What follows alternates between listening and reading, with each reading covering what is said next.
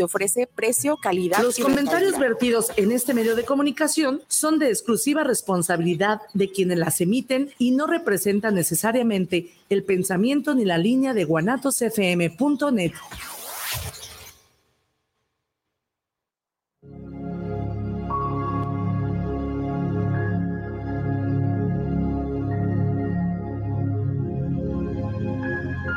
Viviendo lo Divino, un programa donde encontrarás herramientas e información para tu desarrollo personal y espiritual. Comenzamos.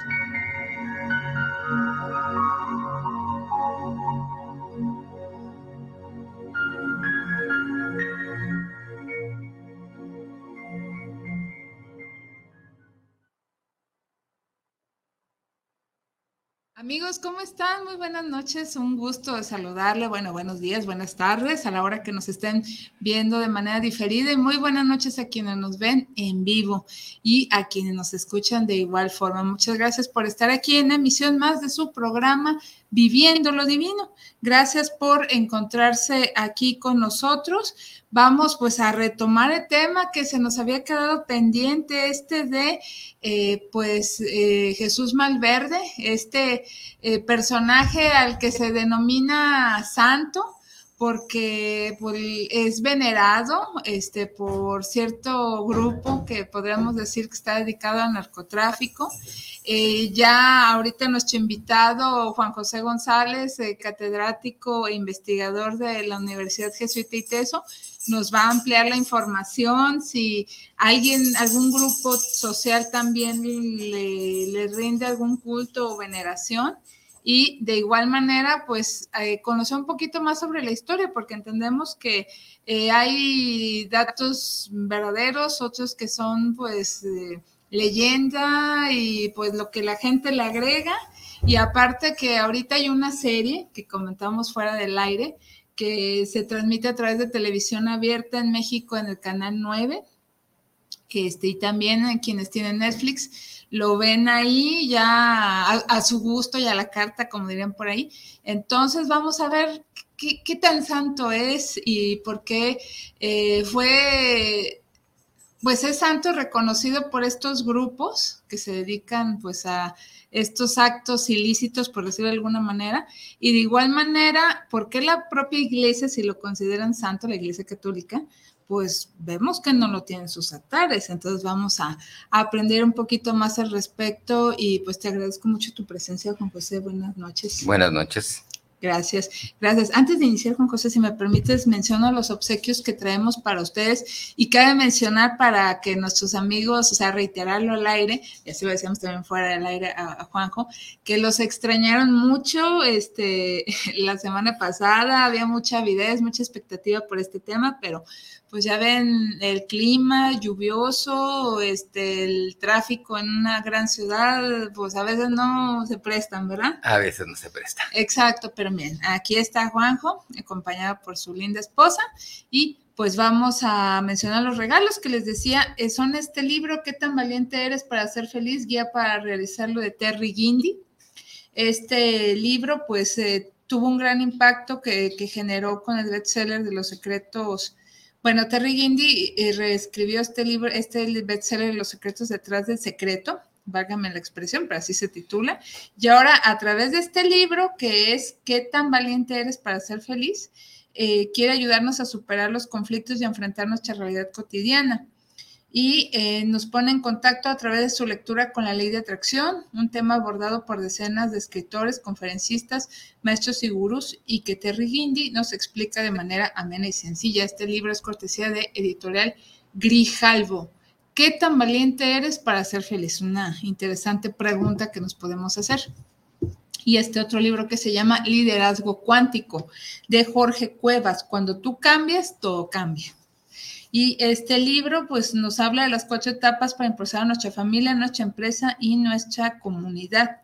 Y eh, pues un cambio que inicia en uno, un cambio cuántico contagia a toda la comunidad, porque el líder cuántico es aquel que hace cambios profundos en sí mismo y su transformación es tan grande que genera efectos a su alrededor a cualquier nivel personal, familiar, laboral y económico. Y en épocas de crisis, cuando alguien se rinde y cierra su negocio, hay una influencia en todo su, entorno. Por ejemplo, el miedo, el pesimismo y el desánimo que contagian rápidamente. Y de esta misma forma, si tú estás creciendo, no es necesario que intencionalmente quieras contagiar a los demás, porque de todas formas ya lo estás haciendo. Y tus acciones, tus intenciones, tu estado mental trascienden e influyes de manera natural en las personas que te rodean porque tú y los demás son parte del mismo sistema. Así que este libro te puede ayudar a comenzar como un átomo y revolucionar toda la existencia. Entonces, también cortesía eh, eh, editorial Grijalvo, liderazgo cuántico de Jorge Cuevas, a su disposición. Anótense por los libros y también para enviarles preguntas o comentarios a, Juan José González y aquí el programa, por supuesto. Saludos 33 17 28 01 13, 33 17 28 01 13. Y este, ya nomás mencionan que se anotan por un libro o preguntas o comentarios y también por el, Facebook Live que, que, hay en este momento en Viviendo lo Divino, en la fanpage. Ahí también pueden mandarnos sus comentarios y preguntas que leeremos más tarde. Entonces, pues vamos a iniciar, Juanjo, ¿por dónde? Porque son varios puntos. Eh, empecemos contextualizando como, como principio creo que nos funciona. Habría que distinguir otra vez en cuestiones de lo religioso tres niveles. Por un lado, quedaría lo que llamamos religiones tradicionales. Una religión tradicional tiene un ritual, tiene dogmas, tiene toda una estructura que nos permite entender muy fácil cómo sería la Iglesia Católica, cómo sería el Islam, el budismo, etcétera. Por otro lado, tenemos lo que llamamos nuevos movimientos religiosos, que son aquellos que se están reestructurando, que no tienen una larga tradición, aunque a veces lo van a presumir, digamos, todo esto que sería la Santa Muerte, ah, algunas cuestiones, eh, digamos, incluso todavía eh, eh, la luz del mundo, algunas prácticas que son relativamente nuevas, que no, no podemos seguir muy lejos a través del tiempo. Y en medio de estas dos, va a quedar lo que llamamos religiosidad popular. ¿Qué carambas es la religiosidad popular? Son aquellas ideas que tiene el pueblo que pertenece a una religión y que construye en términos de leyenda o en términos de, de, creencia popular, pero que no responde a lo mismo que dice la eh, jerarquía. En este caso, Jesús, eh, Jesús Malverde va a quedar en este grupo es parte de la religiosidad popular y es parte de la religiosidad popular concretamente de la Iglesia Católica Mexicana. ¿Qué va a, pasar en estas cuestiones? Lo vamos a, ir revisando en un poquito más del asunto, pero bueno, de entrada ni siquiera se llama Jesús Malverde, Malverde es el, apodo. Eh, eh, lo que sabemos propiamente es que se llama Jesús Juárez Mazo, y Malverde es el apodo porque decían que cuando asaltaba a los ricos se escondía en lo verde y entonces es el mal verde. De, ahí viene un poco la, cuestión. No, no sería un santo, porque pertenece a la religiosidad popular, aunque pueda haber creyentes que digan, para mí es un santo, no hay ningún problema con eso, pero la Iglesia Católica no la va a reconocer como tal de hecho, porque ni siquiera podemos demostrar históricamente cuestiones como nacimiento, muerte, vida medianamente digna o lo que sea, eh, a pesar de que sí contamos con una fecha de nacimiento, una aparente fecha de muerte, eh, entendamos que si es un ladrón, bueno, la Iglesia Católica Romana no puede decir este es un santo, pues de entrada es un ladrón, aunque va a haber quien lo pegue, digamos, al buen ladrón Dimas en algunas de las tradiciones, ¿no? Ándale, sí, podría ser. Sí, entonces no, no pega por ese lado. Algunas personas para brincar esta pequeña, eh, pequeño bache epistemológico lo que hacen es llamarle el ánima. Entonces, si es una ánima, el ánima de Jesús Malverde, ya no es santo y ya no tiene abiertamente el conflicto con la iglesia al eh, pretender que una persona que la iglesia católica no reconoce como santo, ellos lo, lo santifiquen, por decirlo de alguna manera. Wow. Bueno, ya, ya entendimos cómo fue ese tema, por qué lo declaran santo, por decirlo así, por qué la iglesia no lo reconoce y por qué, bueno, los grupos de personas o comunidades que lo, eh, lo veneran o le rinden culto? ¿Son exclusivamente los narcotraficantes o algún otro grupo? Mm, no, de, hecho tiene que ver con toda la idiosincrasia de, los mexicanos. Si ubicamos más o menos la, la época, estamos planteando que él debe de nacer por ahí de 1870 y lo matan por ahí de 1909. Eh, con referencia a lo que planteabas hace rato de la serie. La serie empieza en 1909, o sea, cuando estarían literalmente muerto, pero lo pegan a la Revolución Mexicana por todo el fenómeno de Pancho Villa y demás. Se está construyendo en este momento eh, toda una toda una estructura que tiene que ver con esta versión a la mexicana de Robin Hood no solamente es Jesús Malverde, es Chucho el Roto, es el Tigre de Santa Julia. Al final del día, incluso el mismo Pancho Villa va a ser acusado de ser este hombre ladrón que después es bueno y que lucha por la revolución. Entonces, e, e, es esta gran construcción que tenemos en ese momento y que permite entonces que mucha gente se pueda eh, sentir como vengada, por decirlo de alguna manera, ya que este, este, este, personaje cuenta la tradición, originalmente es pobre, sus padres mueren de hambre, es toda una, una construcción bastante romántica, y entonces por eso decide ser ladrón, no porque sea malo per se, no porque quiera un beneficio propio, sino para ayudar a los pobres. Insisto, la misma mitología que hemos construido con Chucho el Roto, con el Tigre de Santa Julia, etcétera.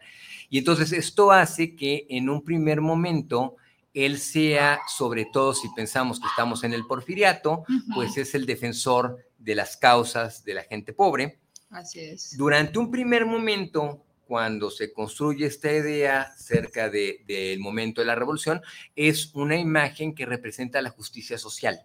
De hecho, se le añade algo así como su frase célebre, es ayudar a mi gente en nombre de Dios no le estás ayudando porque el dinero no es tuyo, es una cuestión otra vez de un poquito complicada.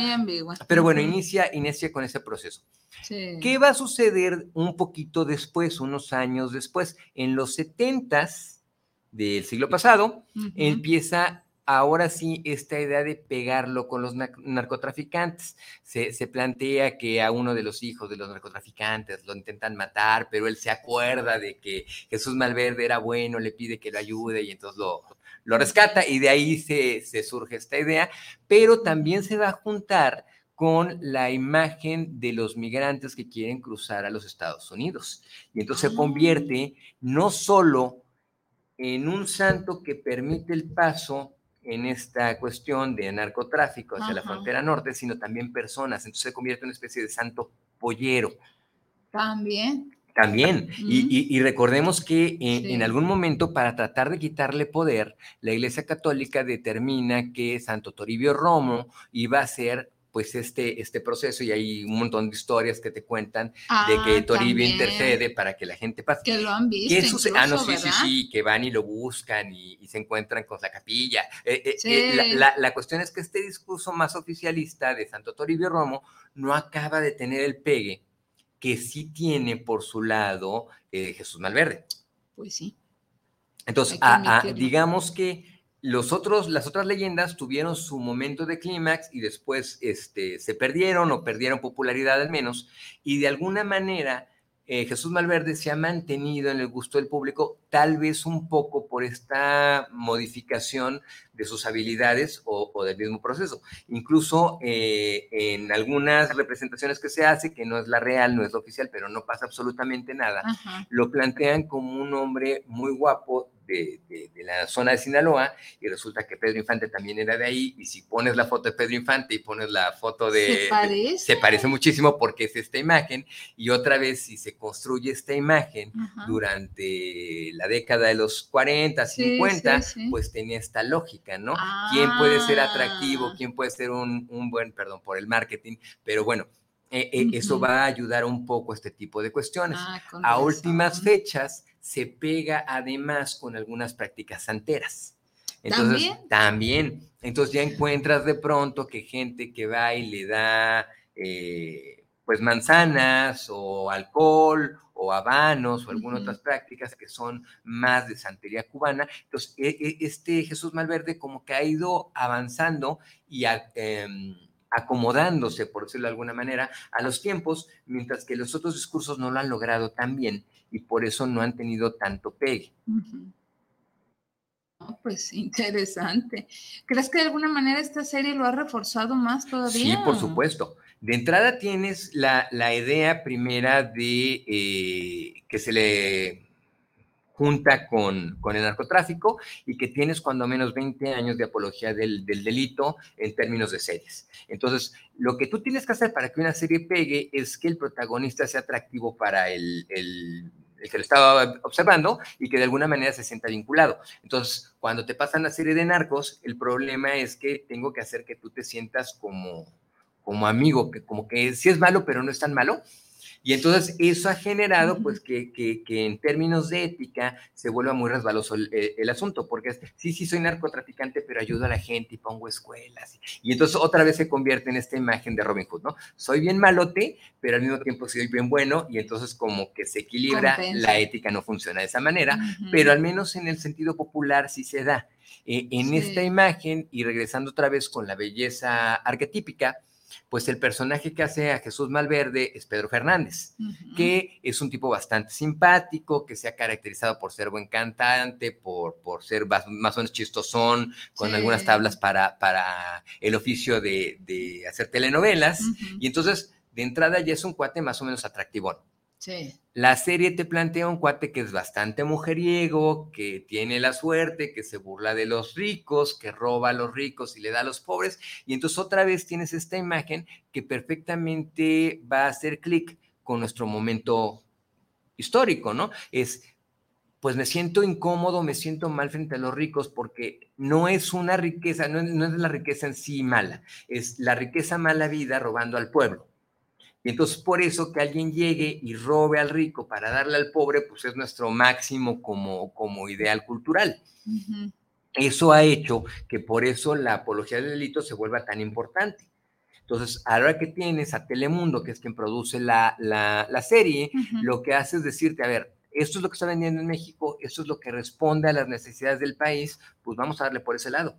Y entonces se pone esta idea de el malo, malo, pero también así como caricaturesco, como telenovela final del día, donde es tan malo, tan malo que casi cada vez que va al baño se sufre, y el otro es casi, casi tan bueno, tan bueno que resucita muerto, se hace pipí y es agua bendita. Entonces, tienes, tienes este juego que es caricaturesco, pero que permite llegar fácilmente a la, audiencia. Si fuese un rollo más complicado o un debate más, eh, digamos, de, un rollo filosófico más elevado, corría el riesgo de perder audiencia. Y lo que se trata acá es de vender. Entonces es algo que sea muy fácil de entender para todo el mundo y que rápidamente te puedas identificar. Quien quisiera andar pues con una y dos y veinte mujeres uh, y andar este, robando y haciendo lo que tú quieras. Y ser visto como un héroe. Sí, claro, y, y, además es esa cuestión, o sea, no eres el villano que anda de mujeriego, eres el, gran hombre que, hace feliz a muchas mujeres. Entonces, e, e, esa es una parte que nuestra psique, nuestra cuestión interna, puede ser muy atractiva para muchos varones. Sí, es correcto. Y, y no para las mujeres, porque aún así que saben y, ay, no importa. Bueno. Pero bueno, no sé si esa parte de la idiosincrasia mexicana. Ah, yo creo que tiene que ver más con nuestra doble moral. Por, un lado queremos un discurso de mucha igualdad, y pero a la hora queremos este, privilegios, pero no queremos al macho categórico, pero cuando es Pedro y nos canta al oído, entonces sí nos gusta. sí, no importa. Es, un poquito complicado el asunto. Ah, qué caray. Bueno, ok. Y entonces, la pregunta, con base a todo lo que has mencionado, Juanjo, ¿sí existió o no existió? Porque parece que son más elementos fantásticos que verdaderos. Son muchos elementos que se van construyendo. Acuérdate que las leyendas se construyen a partir de ciertos elementos reales, más todo lo que le va añadiendo la gente. Entonces, por ejemplo, eh, es probable que haya sido pobre hombre, sí, es muy fácil 80 y tantos por ciento de la población en México en ese momento era pobre, entonces esa parte es muy, muy simple, ¿no? El afirmar que los papás mueren de hambre está muy complicado y si estamos pensando en el gagro mexicano en 1900, habría muchas posibilidades de, de, malvivir, sí, eso es correcto, ¿no? Pero tanto como de morirte de inanición, pues solo que vivieras muy en la sierra, eh, no sé, en la zona tarahumara, que ahí sí la banda se muere de hambre o una cuestión más extraña, ¿no? Pero en principio esa sería un poquito más difícil de justificar. Que, este cuate, además, probablemente lo poco que podemos saber medianamente histórico es que o era albañil o fue trabajador del ferrocarril cuando los, los grandes tendidos del ferrocarril. Eso podría ser cierto. Ahí le añades otros elementos que pueden funcionar en términos de lo que contextualmente sí conocemos. Si te dicen que hay un cuate llamado Francisco Cañedo que le va a poner precio a su cabeza, pues tú puedes rastrear más o menos este, históricamente decir, ah, pues sí existe y sí está en un periodo, por lo tanto podría ser cierto.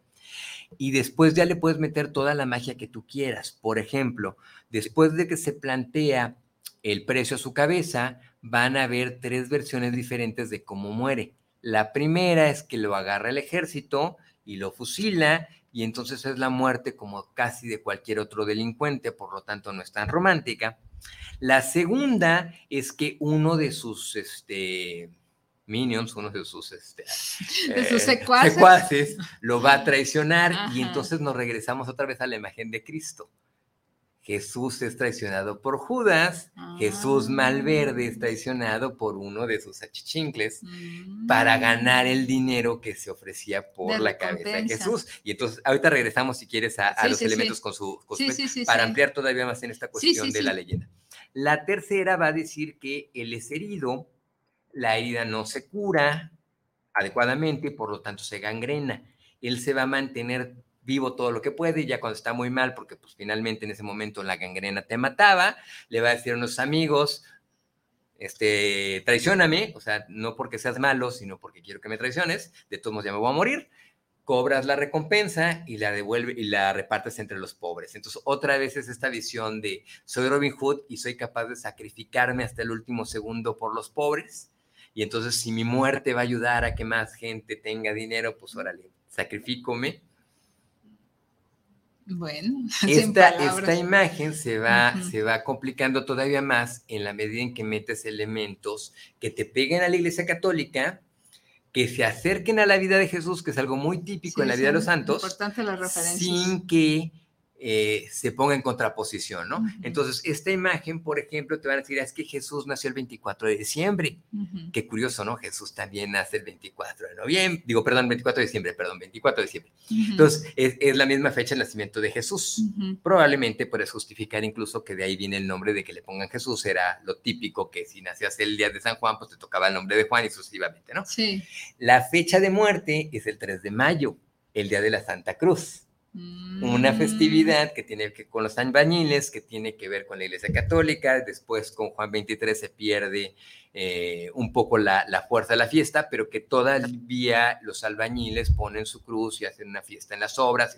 Entonces, te va llevando a ciertos elementos que uno dice, hombre, se parece. La cuestión de pobreza, la cuestión de tener este, aliados, esta imagen de resucito gente, de me comunico con los muertos, pero no es una cuestión... Eh, vaya, de necromante, de quiero conectarme con los eh, muertos para obtener poder, sino para hacer justicia, para vengar la muerte de... Entonces, va dando estas imágenes que permiten que la gente diga, a ver, me sé la historia de Jesús y de repente me cuentan la historia de Jesús Malverde y claro, puedo encontrar mucho paralelismo. Insisto, eso es una práctica muy típica del catecismo de, de la Iglesia Católica todos los santos o muchos de los santos se les ponen elementos para hacer un paralelismo con la imagen de Jesús y entonces eso permite más fácil que uno diga, ah, claro, se parece, entonces es del mismo equipo. Ah, pues interesante. Eh, perdón, voy a hacer un paréntesis, creo que vale la pena, porque esto me puede remitir a lo que son las, las vidas de los santos este, porque creo que muchos hemos leído alguna vida de algún santo y son características tan extraordinarias que dicen, no, pues yo, eh, la verdad, con lo que soy y lo que tengo, no creo llegar a eso. Entonces, puede decir que de alguna manera son elementos a la hora que se redactan estas vidas un poco exagerados. Sí, bueno, yo diría que sí, pero podría haber quien dijera que es, no. Es subjetivo. Sí, es subjetivo el asunto. La opinión final a, a lo que voy es que durante un largo periodo de, de la historia de la iglesia, cuando se construye la historia del santo, se trata de que sea tan parecida para que pueda checar. Obviamente en la época contemporánea ya no es tan fácil, pero por ponerte un ejemplo de lo más ridículo, ¿no? Si, si alguno de nuestros eh, queridos radioescuchas, este, audiencia, eh, conoce la historia de San Francisco de Asís, si la han leído, ah, bueno, Francisco es rico, el papá es rico, pero a la hora de que construyen una de las tantas biografías del santo, es que la mamá está embarazada y tiene que bajar a los establos porque sucede algo y entonces da a luz entre, eh, eh, prácticamente en un pesebre. Otra vez, no, no, no, no le quite son nada a Francisco, ni lo hace más, ni le quita nada, ¿no? Pero esta imagen permite a uno hacer la, el parangón y decir, así como Jesús, ah, ok, entonces Francisco decir, aunque tuviese mucho dinero. Eh, esto va a suceder en este tipo de ideas. Justamente lo que va a pasar en términos de es que cuando tú discutes la ética es, oye, pero, pero es un ladrón, ¿cómo va a ser este, un santo? Y de inmediato te van a regresar a ver, espérate, espérate, cuando Jesús estaba en la crucifixión va a tener dos ladrones. De hecho, el que lo menciona es el texto de Lucas. Lucas solo habla de un buen ladrón y de un mal ladrón, no hay mayor nombre, ¿no? Sí. Pero es esta imagen, el, el, mal ladrón le va a decir, a ver, si eres tan chido, pues bájate y sálvate tú y sálvanos a nosotros, ¿no? Y el otro le contesta, tú y yo estamos siendo castigados porque nos lo merecemos, pero este hombre es un hombre inocente y no ha hecho nada, entonces deja de molestarlo. Y Jesús le contesta, te aseguro que hoy vas a estar disfrutando el paraíso conmigo, palabras más, palabras menos. Ese es Lucas. No sabemos el nombre, pero en el Evangelio apócrifo de Nicodemo sí va a aparecer un nombre, Dimas, y ese es el buen ladrón. Es un hombre que es pues un ladrón, por eso acabó crucificado, pero su última, su última acción de vida, que es reconocer al, Salvador y poder ser un, acto bueno, le permite la salvación. Entonces ya tienes esa, esa posibilidad, ¿no? Frente, insisto, al más ladrón, y entonces toda la cuestión de la ética queda solventada por un solo acto. En el Evangelio apócrifo de la infancia árabe, si no mal recuerdo, eh, el, el buen ladrón se llama Tito. Ah, pero en muchas, sí, sí, Lo que pasa es que como son construcciones después del año 600, es más o menos difícil otra vez este, demostrar historicidad, pero no importa. Lo que va a suceder es más o menos esta idea. Cuando tú vas haciendo la revisión, te vas encontrando ciertos elementos de gente muy creyente, que era mucha fe y que quería contar la historia, y de ahí van a salir los elementos que no podemos encontrar en términos pues, de, de, digamos, de, los evangelios oficiales, pero que van completando y que a, las personas en general no les genera ninguna bronca. si, si, tú preguntas por los nombres de los tres reyes magos, tampoco aparecen en, los evangelios, pero ah, aparecen los apócrifos. Ah, es cierto, los nombres de los papás de la Virgen María no aparecen en el, pero van a aparecer en los apócrifos. Entonces, es una cuestión que va enriqueciendo la, a la iglesia y a, a los creyentes sin que necesariamente sea algo que la Iglesia Católica diga es así, no hay manera de, moverlo, ¿no? Entonces, esto va justificando un poco esta imagen para poder decir, bueno, sí era ladrón, pero, pero Jesús también perdonaba a los ladrones. Da, chance, ¿no? Pues sí, órale. Oye, pues qué interesante. Y, y por otro lado, este, Juanjo, eh, el culto o devoción que ya no me quedó claro a Jesús Malverde tendrá una fiesta patronal, este, alguna iglesia no oficial dedicada a su veneración oculto.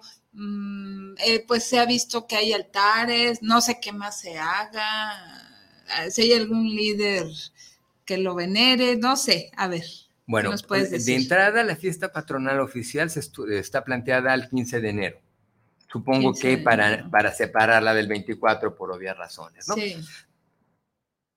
Como ya te decía, va, va a venir estas personas que, por ejemplo, estaban metidas en el narcotráfico y lograban pasar un cargamento, pues había que, agradecerle al santito o al ánima que hubiese pasado este, el asunto. Y, de ahí van a empezar a aparecer eh, capillas, sobre todo en Sinaloa. Después van a ir apareciendo en el resto del país, pero eh, en muchas veces vinculadas o directamente con em, zonas donde pasó el narcotráfico, con cierto grado de delincuencia, o con zonas de migrantes. Entonces, eh, eh, está vinculado nuevamente a una cuestión que tiene que ver con las clases sociales de nivel bajo, que son las que normalmente, pues, van a apoyar a este tipo de cuestiones porque les hace un clic muy obvio. Insisto, esta idea del Robin Hood le pega mucho y le hace mucho sentido a las clases populares. Ah, con razón. Pues sí, sí, pues así de alguna manera, eh, como el sentido de la Santa Muerte de quien platicamos en programas pasados, ¿no? Sí. Y que te permite además ir teniendo este tipo de prácticas que son muy sencillas sin que te conflictúes el evento por la razón otra vez obvia. Cuando se está construyendo la leyenda, estamos estamos este, cercanos, okay estamos muy cercanos a la Revolución Mexicana, la inmensa mayoría de los mexicanos son analfabetas, entonces se cuenta por vía oral. En este sentido, además, se van construyendo cosas muy simples. Tú le tienes que agradecer al santo o al ánima. ¿Cómo le vas a agradecer? Con lo que puedas y con lo que tengas. Entonces, si tienes para una vela, aunque sea de la más corriente y de cebo, pues eso es lo que vas y le llevas porque hay que cumplirle. Si tú tienes este, manzanas, pues vas y le llevas una manzana. Obviamente, en la medida en que eh, el culto se va pegando al narcotráfico, pues ya no estamos hablando... guanatosfm.net que seas humilde porque ya eres el narcotraficante grandote, ¿no? Entonces, es ya cuando a las capillas llegas y le pones mil dólares, por decirte un algo, no, no, tengo claro los montos, pero que tiene que ver con esta cuestión de yo logré pasar mi mercancía, entonces vengo y te pago por el milagrito, por el favor que me estás haciendo. O como dices tú, que me iban a herir o me hirieron, pero me recuperé y era una herida mortal, no sé. Y todavía se utilizan estas este, imágenes, ahorita se me fue el nombre, originalmente eran de lámina y se pintaban. sí. Agradeciendo al santo sus ah, favores. Eh, eh, eh, son, creo que son votos o exvotos o algo así, ¿no? No, no son exvotos, pero bueno, no importa. sí, es como una historia narrada, ¿no? Así dibujada por la gente o pintada. Sí, originalmente, normalmente era sobre metal, pero hoy día las puedes tener hasta en papel y, se pegan también como una manera de, de, de, demostrar el cariño hacia el santo, ¿no? Entonces, eso sigue fortaleciendo y eso ayuda mucho a la gente. Entonces, es curiosísimo, pero bueno, de repente sí, hay quien te dice, estaba en una pelea y me dispararon y el santito me ayudó para sobrevivir. Bueno, pues ahí está mi, mi ex voto, no se llaman ex votos, pero bueno, no importa. Bueno, ahorita, eh, le preguntamos a San Google a ver si nos dice. Sí, que, que, tiene, que tiene que ver con este contar la historia del santo y por lo tanto se va repitiendo. Incluso en la misma tradición, después de que lo matan, va a estar en la cuestión de que por una cuestión medio absurda del porfiriato, de, según esto, dicen que no lo van a enterrar, porque no merece ser enterrado, entonces queda tirado en el, en el campo, ¿no? A campo abierto, literalmente. Y entonces imagínate que pasa una persona que había perdido a sus vacas y le dice, este, Jesús, si me ayudas a encontrar mis vacas, yo prometo que te voy a enterrar. Y entonces resulta que aparecen las vacas. Pero ¿cómo, ¿cómo hacer esta conexión entre tienes prohibido enterrarlo y yo prometí enterrarlo, muy simple, este carnal lo que hace es ir al campo, agarrar una piedra, pasar junto al cadáver y tirar una piedra. Y después pasa otra persona que también le había cumplido otro milagrito y le tira una piedra y entonces acaban empedrando el cadáver, por lo tanto acaba enterrado, pero nadie va y le ah. pone un puño de tierra porque eso hubiera sido violentar las leyes teóricamente dentro de la leyenda del, de, no enterrarlo, ¿no? Entonces, ¿qué va a suceder? Imagínate qué tan ah. milagroso es que de piedrita en piedrita, pues acabó siendo un montículo para que pudiera quedar cubierto el cadáver. No, pues, y si son exvotos, ¿eh? ¿Sí son exvotos? Sí, mira. Ah, ok.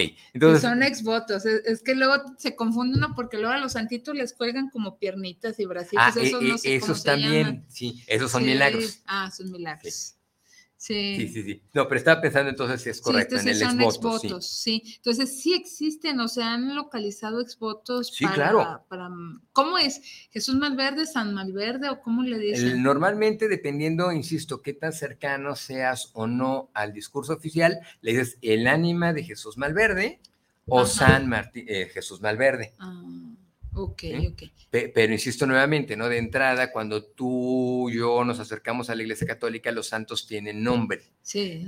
Entonces, San Francisco de Asís, San Francisco de Padua, San Francisco Javier, quien quieras, tiene como este elemento. El ponerle como apellido el apodo no checa con el discurso de la Iglesia Católica. Sería, a lo mm. mejor, si, si lo reconocieran como santo, que no es el caso, sería San Jesús Juárez acá se utiliza como el apodo, porque así lo conocía la, banda que va a construir el, mito, como, insisto usted, con el Tigre Santa Julia, con Juan Soldado, con cualquiera otra de esas construcciones de leyenda que están construyéndose ya el siglo antepasado, pero que le van a dar mucha fortaleza al modo de pensar, pues, de mucha gente hasta el día de hoy. Pues sí. Entonces podríamos decir, mm, recapitulando con esto de los milagros o agradecimientos que dan, por ejemplo, a los narcos, podríamos mm, decir que hay a lo mejor alguna capilla o lugar consagrado a Jesús Malverde que está ricamente adornada o están sencillas? No, empiezan muy sencillas y hay de todos los tamaños y de todos los colores. Eh, es como estas cuestiones cuando uno pasa por una esquina y se encuentra un nicho con la Virgen de Guadalupe, así de sencillito y que es una cosa muy popular y que una persona con toda su fe la pone, pues hay cosas así muy sencillitas, hay altares que son más elaborados, hay cosas más han ido subiendo de nivel, insisto, depende de quién sea el que vaya a, dar el agradecimiento por el apoyo pero que cada vez son menos ocultas. O sea, había un momento en que tú tenías que decir casi, casi tengo que ir, no sé, por decirte algo, irme a meterme a la parte más peligrosa de Tepito para encontrar un altar a la Santa Muerte o a este, Jesús Malverde. Hoy día lo puedes encontrar literalmente atrás del Palacio Nacional en la Ciudad de México o en lugares muy públicos, digamos, en Sinaloa. Entonces, ya no es, hace bastante rato que ya no es una cosa oculta o que tenga que darse pena ni cosa por el estilo, porque o sea, es un culto público y reconocido. ¿Hacen alguna conmemoración, reunión o simplemente va la gente al altar y le reza, por decirlo así, o le hace alguna petición? Las peticiones se hacen, pero en términos de privado por cuestiones obvias, ¿no? Si yo quiero pasar un cargamento, pues no voy a decirle, este, oigan, todo el mundo vas a rezarle el ratito para que el 24 pase. No, no, pues no. Eh, sería como muy complicado el asunto. Tú, no, vas a decir, policía. Ah, ahorita tomo nota. no. te creas. Eh, eh, pero se convierte en una cuestión muy, muy en términos privados. Si yo de repente llego, eh, no sé, en, el término más caricaturesco, con mi sombrero y fajo piteado y pongo 500 dólares, pues uno supone que fue lo que pasó, no pregunta si así va la cuestión, ¿no? Este, si, si alguna persona le hizo el favor para ayudarlo a cruzar, pues cuando regrese a México, cuando puede, pues también le pondrá su veladora. Insisto que cada quien pone lo que puede o lo que quiere, sin que exista de entrada esta pues esta cuestión como de, pago por evento, sino que es una cuestión de agradecimiento por un lado, y por el otro es que si se llegan a hacer estos exvotos cuando la cuestión es pues de un milagro, de un fenómeno, extraordinario. Pero, además a agua pasada. O sea, yo te pongo, le doy gracias a Santo porque no me cachó la policía y pasé mi cargamento, pero no pongo, fue el de a tal, a tal hora, por tal lugar, ¿no? Sí, sería, sería muy complicado el asunto. Sí, sí, wow, no, pues eh, ahora sí que, que se impresiona y dices que, que igual que Jesús Malverde, eh, está el, Tigre de Santa Julia, también tiene ese perfil. Que tiene ese perfil primario, es una especie de Robin Hood. De hecho, probablemente a menos de que sean más o menos de mi edad, un poquito más grande nuestro, nuestra audiencia, sí se acordará y dice que era una cuestión muy típica de te agarraron como al tigre de Santa Julia. La, gente más joven probablemente no entienda ya la referencia, ¿no? Pero este, Jesús Malverde, eh, el tigre de Santa Julia, Chucho el Roto, tienen esta primaria imagen de soy delincuente, pero soy un delincuente bueno, voy y robo para darle a la gente. Y entonces eso hace que se construya en el imaginario, popular esta imagen de es que no es malo. De hecho, con los narcotraficantes, sobre todo los viejos, se construye también esta idea. Es que, o sea, si es delincuente, si es narcotraficante, pero pone escuelas. Sí, sí es narcotraficante, pero da trabajo. Sí, pero, pero... Da despensas. Da despensas, ¿no? Entonces, hay un fuego ahí muy complicado con la ética que los hace, por decirlo al menos, ambiguos frente a un gobierno que se planteaba como malo, que no repartía, que robaba al pueblo, y entonces pues entre dos malos me voy con el malo que al menos me da algo. Malo. Sí, entonces se construye esta imagen.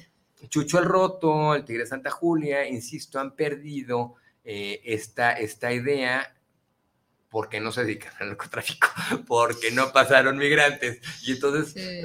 Eh, ah, por eso ya no. Ah. Sí, yo supongo además por la cercanía. Si estamos pensando que Chucho el Roto es de Tlaxcala y el Tigre de Santa Julia creo que era de Feño, les quedan muy lejos el norte para ir a pasar gente. Pues sí. Sinaloa, que es este Jesús, pues, ya, pues nosotros decimos que es del norte. Sí. supongo que los de Sonora seguirán diciendo que es el sur. Ándale. Pero te da esta posibilidad, ¿no? De yo quiero moverme. Ah, con razón. No, pues bueno, eh, ya, ya nos queda bastante claro. Si me permites, voy a leer algunos mensajes. Recuerda el WhatsApp, eh, nos quedan todavía 12 mm, minutos.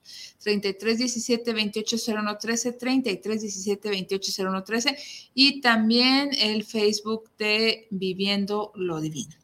Eh, tenemos a José Luis Martín, saludos desde la colonia americana, muy interesante tema de Malverde, saludos, le gustaría participar por un libro de cómo atraer, ah, cómo, ahí, bueno, ¿cuál será? Yo creo que va a ser el liderazgo cuántico, José Luis, ojalá que me puedas confirmar. Josefina Bañales, saludos, es la primera vez que escuché el programa, le llamó la atención al santo patrono. ¿Quién lo hizo santo a Jesús Malverde? El pueblo. La respuesta siempre es el pueblo. Sí, pues porque admiraban su, su, su, ah, su, vida y lo que hacían, ¿no? Porque vas construyendo el mito y eso hace que la gente lo fortalezca. No es un santo, parte del santoral, vaya, es una persona que eh, ya con esos criterios que he ido planteando de que parte es inventado y otra parte sí puede ser real, va generando la imagen en la gente como cualquier otra figura pública, ¿no? Y que a lo mejor, por ejemplo, insisto, pensando en gente de mi edad, dicen, es que, no sé, Elvis Presley no se murió en ese momento, Jim Morrison o mismo Pedro Infante sigue viviendo en Sinaloa, pues tendrá 200 años, ¿no? pues sí. Pero es esta idea, ¿no? Es una persona que es tan importante en el, en el imaginario popular que, que, no queremos aceptar de buenas a primeras que se muera o que sea alguien que ya no va a trascender, por eso le damos el título de santo. Así es, ahorita me recuerdas a Juan Gabriel también. Sí, claro, que todavía siguen insistiendo en que va a parecer pobre, ya déjenlo descansar. Pues sí. Tello Martínez, saludos para el programa Viviendo los Divinos, saludos este, para el catedrático Juan José, me gustaría participar por un libro, muchas gracias, estás participando. Eh, tenemos aquí el Facebook Live, este, gracias a Aide González Espino, buenas noches, participa por un libro, gracias, saludos. Rocharito Rubio Medina, hola, hola, buenas noches, un gusto escucharlos. Qué interesante lo que comparte el experto. Me gustaría participar por el libro que tiene el de referencia a la ley de atracción y lo del secreto, así ah, el libro del secreto. Ah, claro que sí, con gusto, Rocharito, y gracias a Ide también por participar. Y este, entonces, podríamos concluir derivado de esto de Jesús Malverde que el pueblo, la comunidad, puede ser santo quien quiera, de acuerdo a que si ve algún acto u obra que tenga la persona y si les convence, pues los, hacen santos y, santas, ¿o no? O sea, originalmente, en principio, la verdad, la, respuesta es sí. Eh, la, comunidad, en un principio estamos hablando en la, en la época de, cristianismo o, incluso el precristianismo, eh, era un santo de súbito. O sea, efectivamente la comunidad se, se reunía y decía, fulanito es un santo y lo volvían santo. Va a venir después una estructuración, ya no es la oficial, pero bueno, hay una, una estructuración que era, había un defensor de la causa y el abogado del diablo y se justificaba y chalala.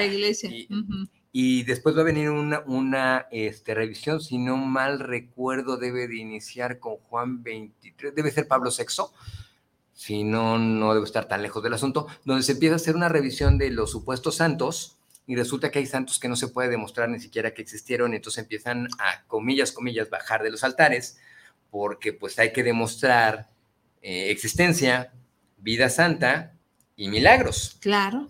Y entonces, por ejemplo, imagínate que mm, sin ofender a nadie, ¿no? Te cuentas a San Jorge, el matador de dragones, y resulta que su gran milagro es matar a un dragón y lo único que sabemos es que los dragones no existen. Pues, ¿qué hacemos con San Jorge, no? Ya después alguien dijo, no, no, es que él murió mártir porque defendió la fe y entonces, bueno, como esa puede suceder, ya Ah, y rescatas si- un poco hay, la hay imagen. un templo dedicado a él en Vallarta San Jorge. Sí, sí, claro, no, y además es este patrón de varias ciudades, estoy jugando un poco con el imaginario, Pe- pero San Jorge, el matador de dragones, pues es San Jorge el matador de dragones, aquel de la, de la oración de San Jorge bendito, amarra a tus animalitos con un este lazo bendito, o sea, eh, eh, tiene toda esta construcción, pero imagínate tú que de repente te dicen que, este, ¿quién será? Lázaro, Lázaro, el, el leproso, ese es, es un cuento que estaba, bueno, es una, una dice parábola San que Lázaro, está San ¿no? Lázaro, sí, claro. Sí, Lázaro, sí, sí. eh, el, el de las llagas, resulta que es una, una parábola que está contando Jesús, por lo tanto no hay posibilidad de demostración histórica.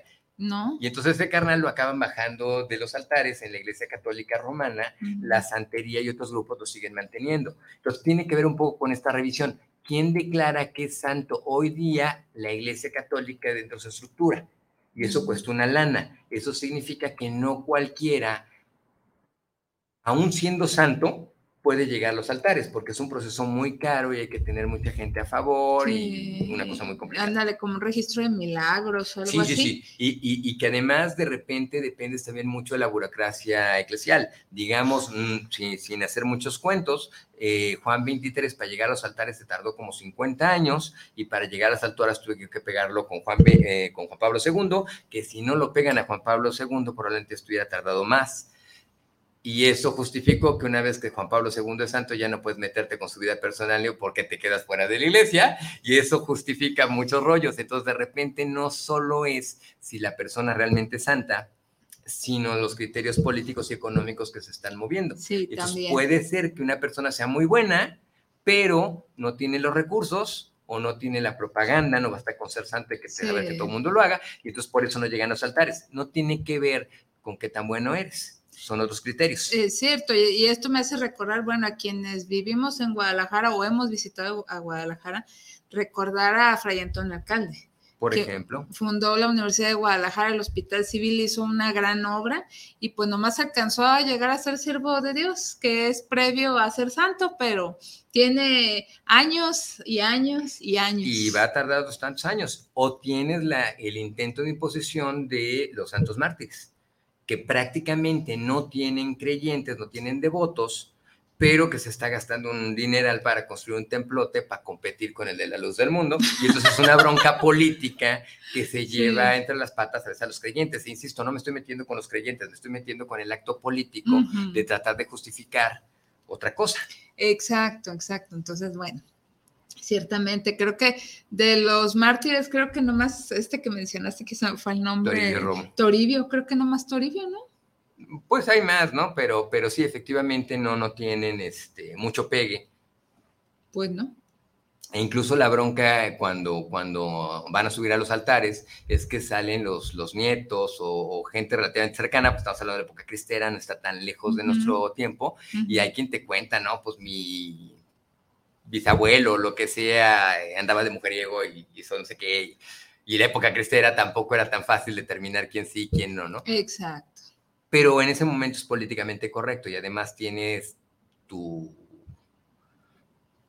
pues tu proceso político, insisto, Claro. tienes, tienes a, a un solo santo, este mexicano, este, ay, jesuita, este Felipe, Felipe de Jesús, que es el único santo mexicano. De súbito, de repente tenemos a los santos mártires, que son como 21, y entonces pasamos de 1 a 21. Después viene ah, una monja fundadora de la, la- la Madre Nati, y viene también Juan Diego, Sí, todo eso fue pues en la década En la- de los 2000. eh, sí, y, En los y- 2000. y con Juan Pablo II, además. sí, sí. Entonces, es muy significativo, es muy político que un, que un pueblo con tanta fe y con tantos creyentes, con tantos católicos, tuviera un solo santo.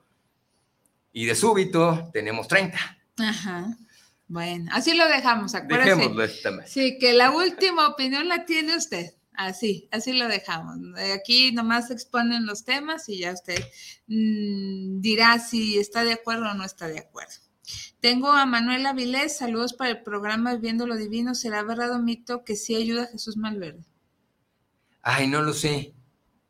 Yo, yo siempre he creído que si a usted le funciona es bienvenido y si no, pues no. O sea, si usted me dice que a mí la, la fe me, me quitó del alcoholismo, bendita religión, qué bueno que te sacó del alcoholismo, independientemente de que esta religión funcione o no, sea la verdadera. Exacto. Si, si mi religión me justifica mi machismo o mi alcoholismo, pues qué gacha religión y no tiene que ver nada la religión, somos nosotros cómo la vivimos, cómo la llevamos a la vida práctica, creo. Exacto, sí, o sea, si te hace mejor persona tu creencia o tu filosofía que sigues, está bien, pero pues es cuestionable cuando, como dice Juanjo, te conviertes en peor persona o le das vuela a la hilacha así hablando en, en argot popular. Sí, sí. La verdad, entonces, bueno, cada quien. Y pues ya casi nos quedan escasísimos minutos para despedirnos y para ser puntuales con nuestro querido Isra, a quien agradecemos haber estado en los controles de esta emisión de Viviendo lo Divino. Quiero mencionar a los ganadores de, del libro. Muchísimas gracias este, por participar. Y bueno, aquí no me queda tan claro porque no sé si se les hicieron largote los títulos, pero a ver. Eh, ok. Rocherito Rubio Medina. Rocherito, te llevas el libro ¿Qué tan valiente eres para ser feliz? ¿Qué tan valiente eres para ser feliz? Y este, eh, Tello Martínez, eh, no sé si sea nombre o sea apellido, Tello Martínez, eh, te llevas el libro de liderazgo cuántico, liderazgo cuántico para Tello Martínez. Por favor, ambos, este, repórtense con Israel y Tello, te pido que le des tu nombre completo a Israel, porque, repito, no sé si es nombre o apellido, para que puedas recoger con identificación tu regalo. Y este, les recuerdo el WhatsApp para que se coordinen con Israel 3317 280113. 3317 280113 para que se contacten. Tienen desde mañana jueves hasta el próximo miércoles para recoger sus libros. Si no pueden o tienen alguna complicación, les pido que avisen y en caso de no avisar y no venir por ellos, se van a volver a regalar. Pues no me resta más que darte las gracias, Juanjo. Buenas noches. Buenas noches. Gracias. Gracias a ustedes que nos ven en vivo, que nos ven de manera retransmitida. Eh, esperamos que este tema haya sido de su interés, hayamos aprendido algo sobre pues la religiosidad eh, popular y, y, pues lo que es eh, Jesús Malverde. ¿O cómo dices que se llama verdaderamente Jesús? Juárez Mazo. Jesús Juárez Mazo. Entonces, pues ahí está, presentado para ustedes, recordando que usted tiene la última opinión al respecto. Entonces, gracias Juanjo, buenas noches. Buenas noches. Gracias, gracias a Israel Trejo en los controles y se despide su amiga y servidora Karina Rivera. Que esté muy bien. Nos vemos en la próxima emisión de Viviendo lo Divino. Hasta luego.